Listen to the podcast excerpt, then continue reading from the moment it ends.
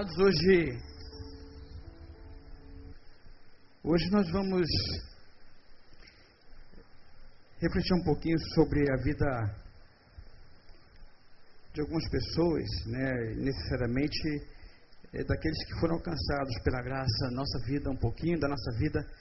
E o texto como base eu pego João, essa semana eu fui tocado por esse texto.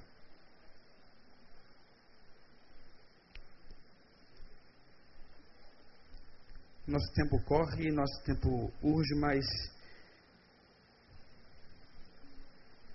vou fazer apenas uma reflexão em cima desse texto, até porque hoje a gente está participando da ceia. Não que seja um problema participar da ceia, é muito agradável, mas nós temos um tempo determinado.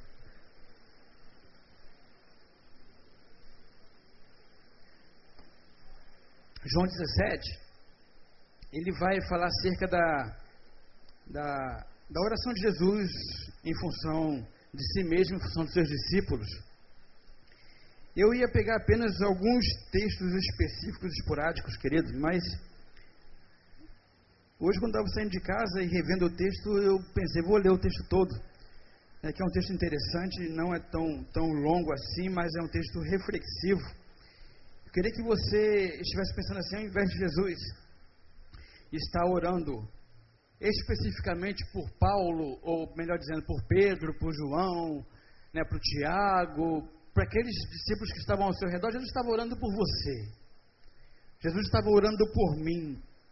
E a gente vai perceber isso nesses versículos, que em determinado momento ele diz assim: Oro, Senhor, não somente por estes que estão aqui ao meu redor, mas eu oro também por aqueles que, um, quem sabe, um dia hão de receber esta palavra. Chegou até nós, amém, queridos? A palavra de Deus chegou até nós por causa, quem sabe, talvez, já como fruto da oração de Jesus lá naquele tempo. Jesus ora por mim por você, e isso é maravilhoso saber disso. Jesus cuida de nós antes mesmo da nossa existência. Ele já tem é, testificado junto ao Pai, ele já tem intercedido junto ao Pai antes de eu existir. Jesus vai orando por nós. Né? E esse texto aí, ele começa assim, a partir do verso 6. Pai, manifestei o teu nome aos homens que me deste do mundo. Eram teus e os destes a mim, e, e para que o mundo conheça que tu me enviaste, e que os amaste como também amaste a mim. Pai, quero que onde eu estiver estejam também comigo aqueles que me deste, para que vejam a minha glória, a glória que me deste, porque me amaste antes da criação do mundo. Pai justo, o mundo não te conheceu, mas eu te conheci, e estes conheceram que tu me enviaste. Eu lhes dei a conhecer o teu nome, continuarei a dar-lhes a conhecer o teu nome, para que o amor, amor, diga queridos, com que me amaste esteja neles e eu neles esteja. Percebam, amados, que Jesus está falando acerca daquilo que tem acontecido na vida dos discípulos enquanto estiveram com Jesus Jesus foi imprimindo, foi colocando, foi é, enchendo os discípulos de um sentimento chamado amor. Durante todo o mandamento de Jesus, durante toda a vida de Jesus, a gente vai vendo Jesus falando sempre sobre amor, amor, amar uns aos outros, amar uns aos outros. Só que aí ele chama atenção é, nesse texto, ou nesse versículo especificamente, sobre a unidade, no verso 23, ele diz: Eu neles e tu em mim, para que sejam perfeitos em unidade, para que o mundo conheça que tu me enviaste perfeitos em unidade. E aí, queridos, eu pensando justamente nessa palavra aqui, nesse, nesse versículo especificamente, pensava acerca da igreja de Jesus nos dias de hoje.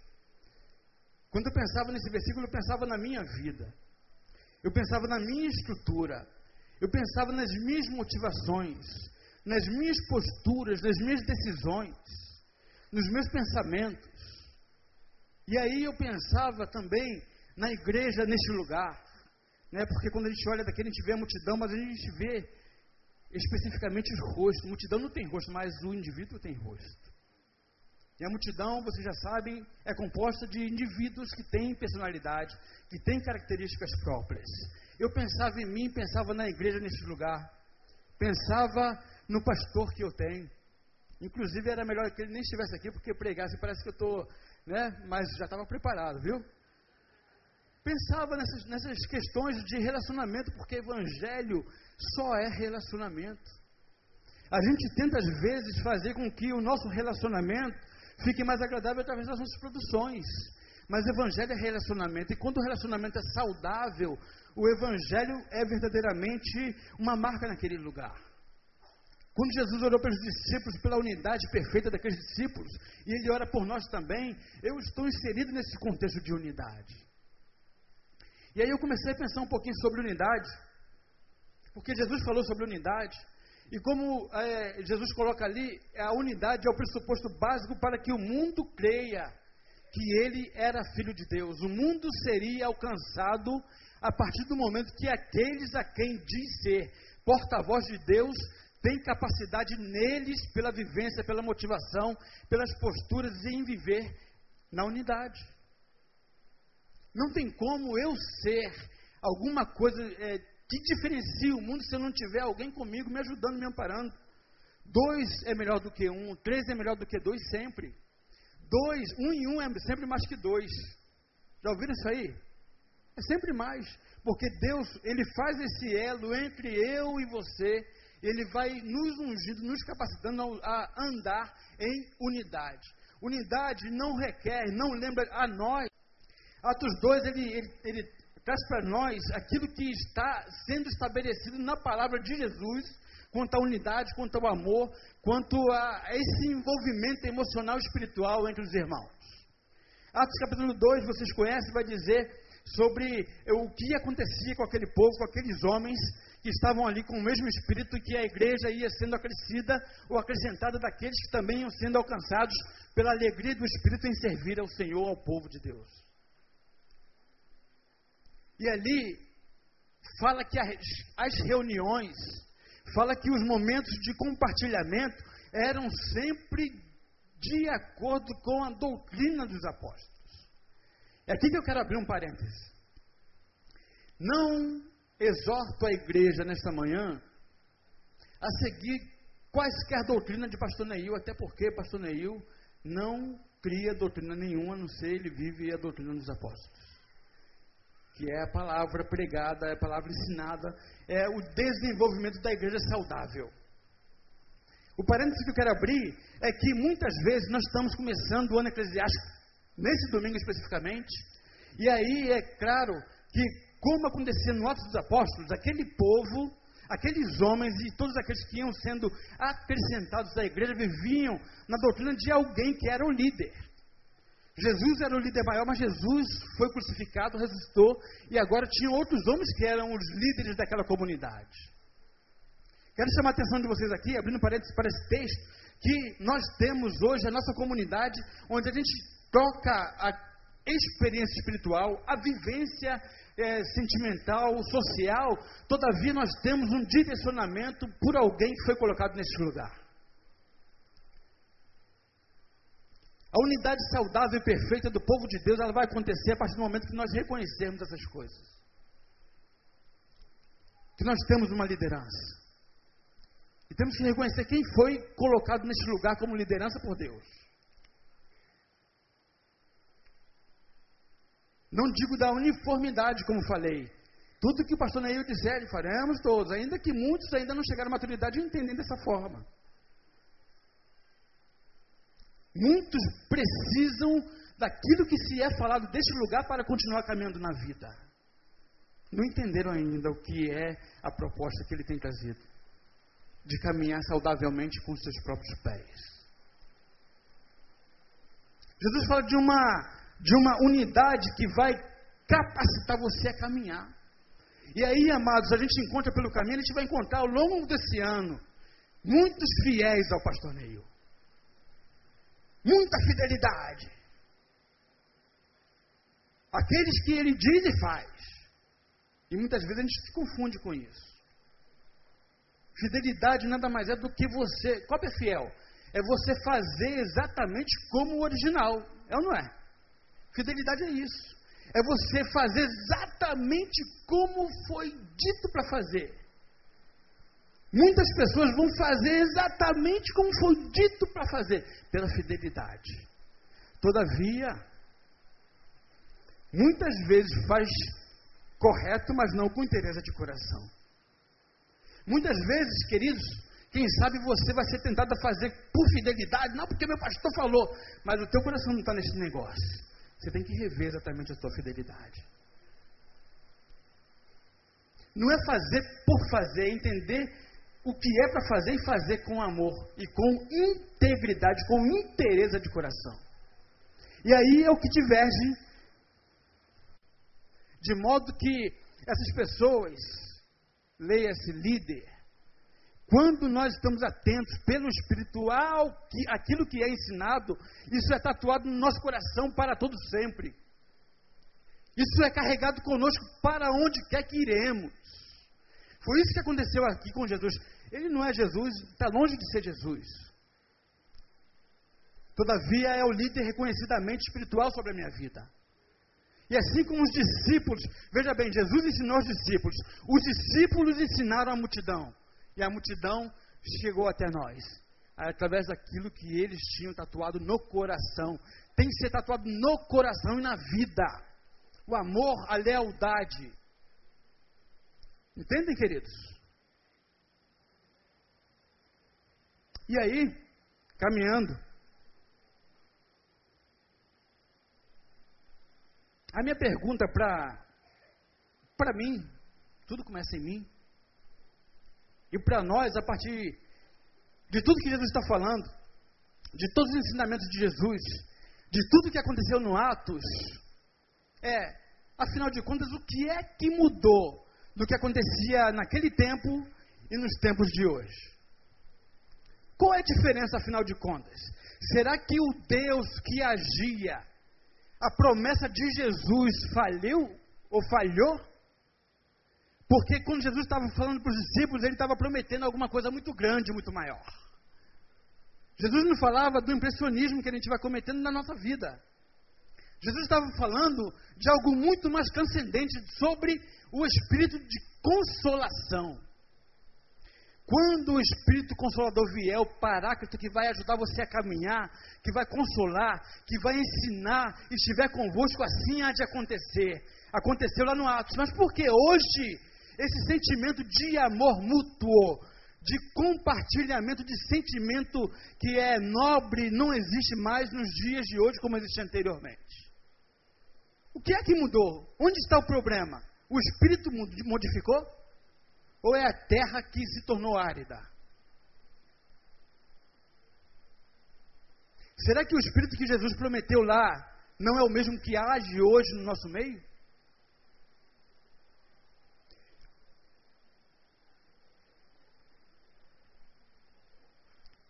Na verdade, querido, o Espírito é o mesmo.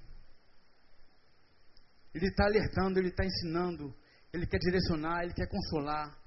Ele quer fazer você continuar caminhando. Todavia, a diferenciação que eu percebo, olhando para o nosso contexto, é que as terras estão áridas, as terras estão secas. O Espírito está tentando plantar na nossa vida aquilo que vai ser a essência, a mola propulsora para a existência, que é o amor mútuo.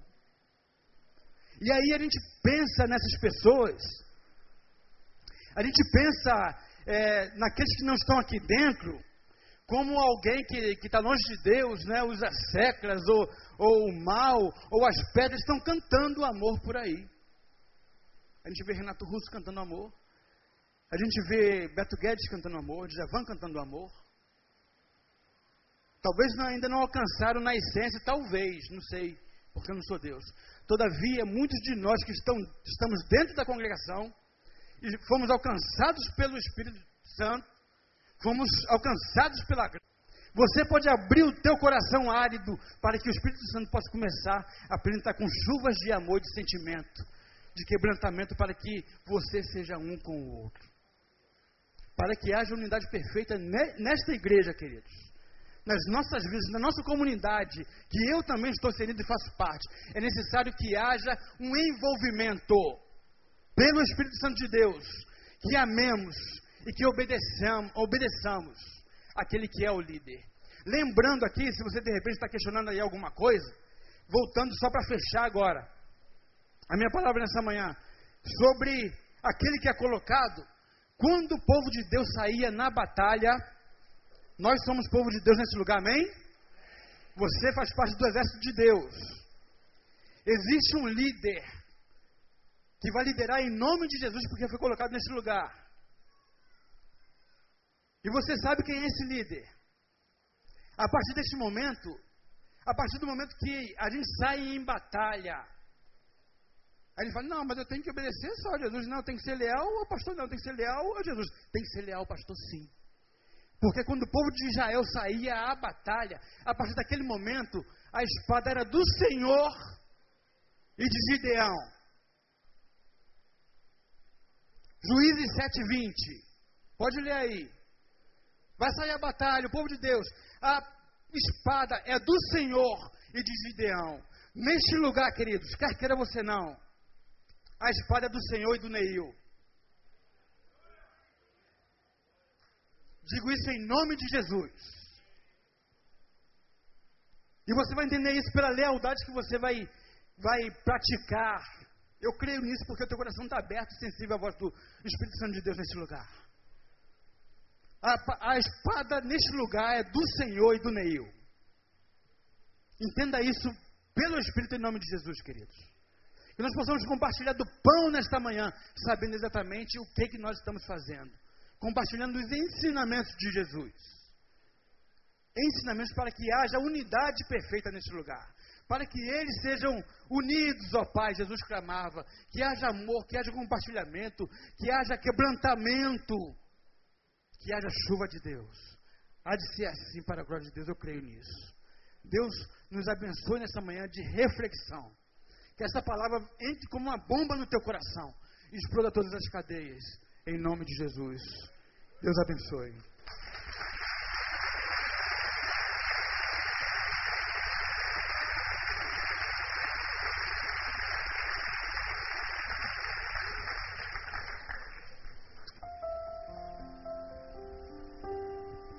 Aleluia. Graças a paz, igreja. Eu não vou celebrar ceia hoje, não. Eu convidei meu amigo Noronha. Mas eu queria deixar só uma palavra com você nessa manhã. Eu fiz questão de vir aqui hoje, porque já me mataram de dengue hemorrágica. Caí da moto, fraturei minha coluna. Ô, oh, gente faladeira, né? Misericórdia. Eu tive, na terça-feira passada, retrasado, uma contratura muscular, meu músculo distendeu e eu fiquei curvado. Não conseguia ficar em pé. Para quando o senhor voltar, o senhor começar a compartilhar o que, que Deus deve estar gerando no teu coração nesse tempo. E quando o Cid desligou, eu fiquei tão feliz porque eu falei, pô, ele percebe, ele entende, ele está entendendo. Ele está conseguindo perceber que há coisas muito mais profundas que o Espírito quer gerar em nós do que aquilo que ele pode gerar no nosso corpo, ou no nosso bolso, ou na nossa conta bancária. Deus pode nos dar coisas muito, muito mais ricas do que aquilo que a gente possa botar na nossa garagem, do que aquilo que a gente possa botar na nossa caderneta de poupança, do que aquilo que ele possa gerar no nosso corpo enquanto estética, enquanto estética. E vem Denilson fala um pouquinho sobre isso aqui. Eu queria deixar com você, igreja, é, Efésios capítulo 1, versículo 3, não precisa abrir não. É só, um, só uma reflexão que eu já fiz alguns meses atrás na gotinha de sabedoria de quarta-feira. Paulo diz assim a uma igreja, a igreja de Filipos, ele disse assim: Dou graças ao meu Deus, todas as vezes que me lembro de vós ele escreveu uma carta para uma de suas igrejas. Ele disse: Dou graças ao meu Deus todas as vezes que ele faz o que mesmo? Lembra. Ele diz assim: Filipe, Filipos, igreja de Filipe, quando eu me lembro de vocês, algo tão gostoso é gerado em mim que, que de mim brota a gratidão ao Senhor. Olha que coisa interessante. Pelo simples fato de lembrar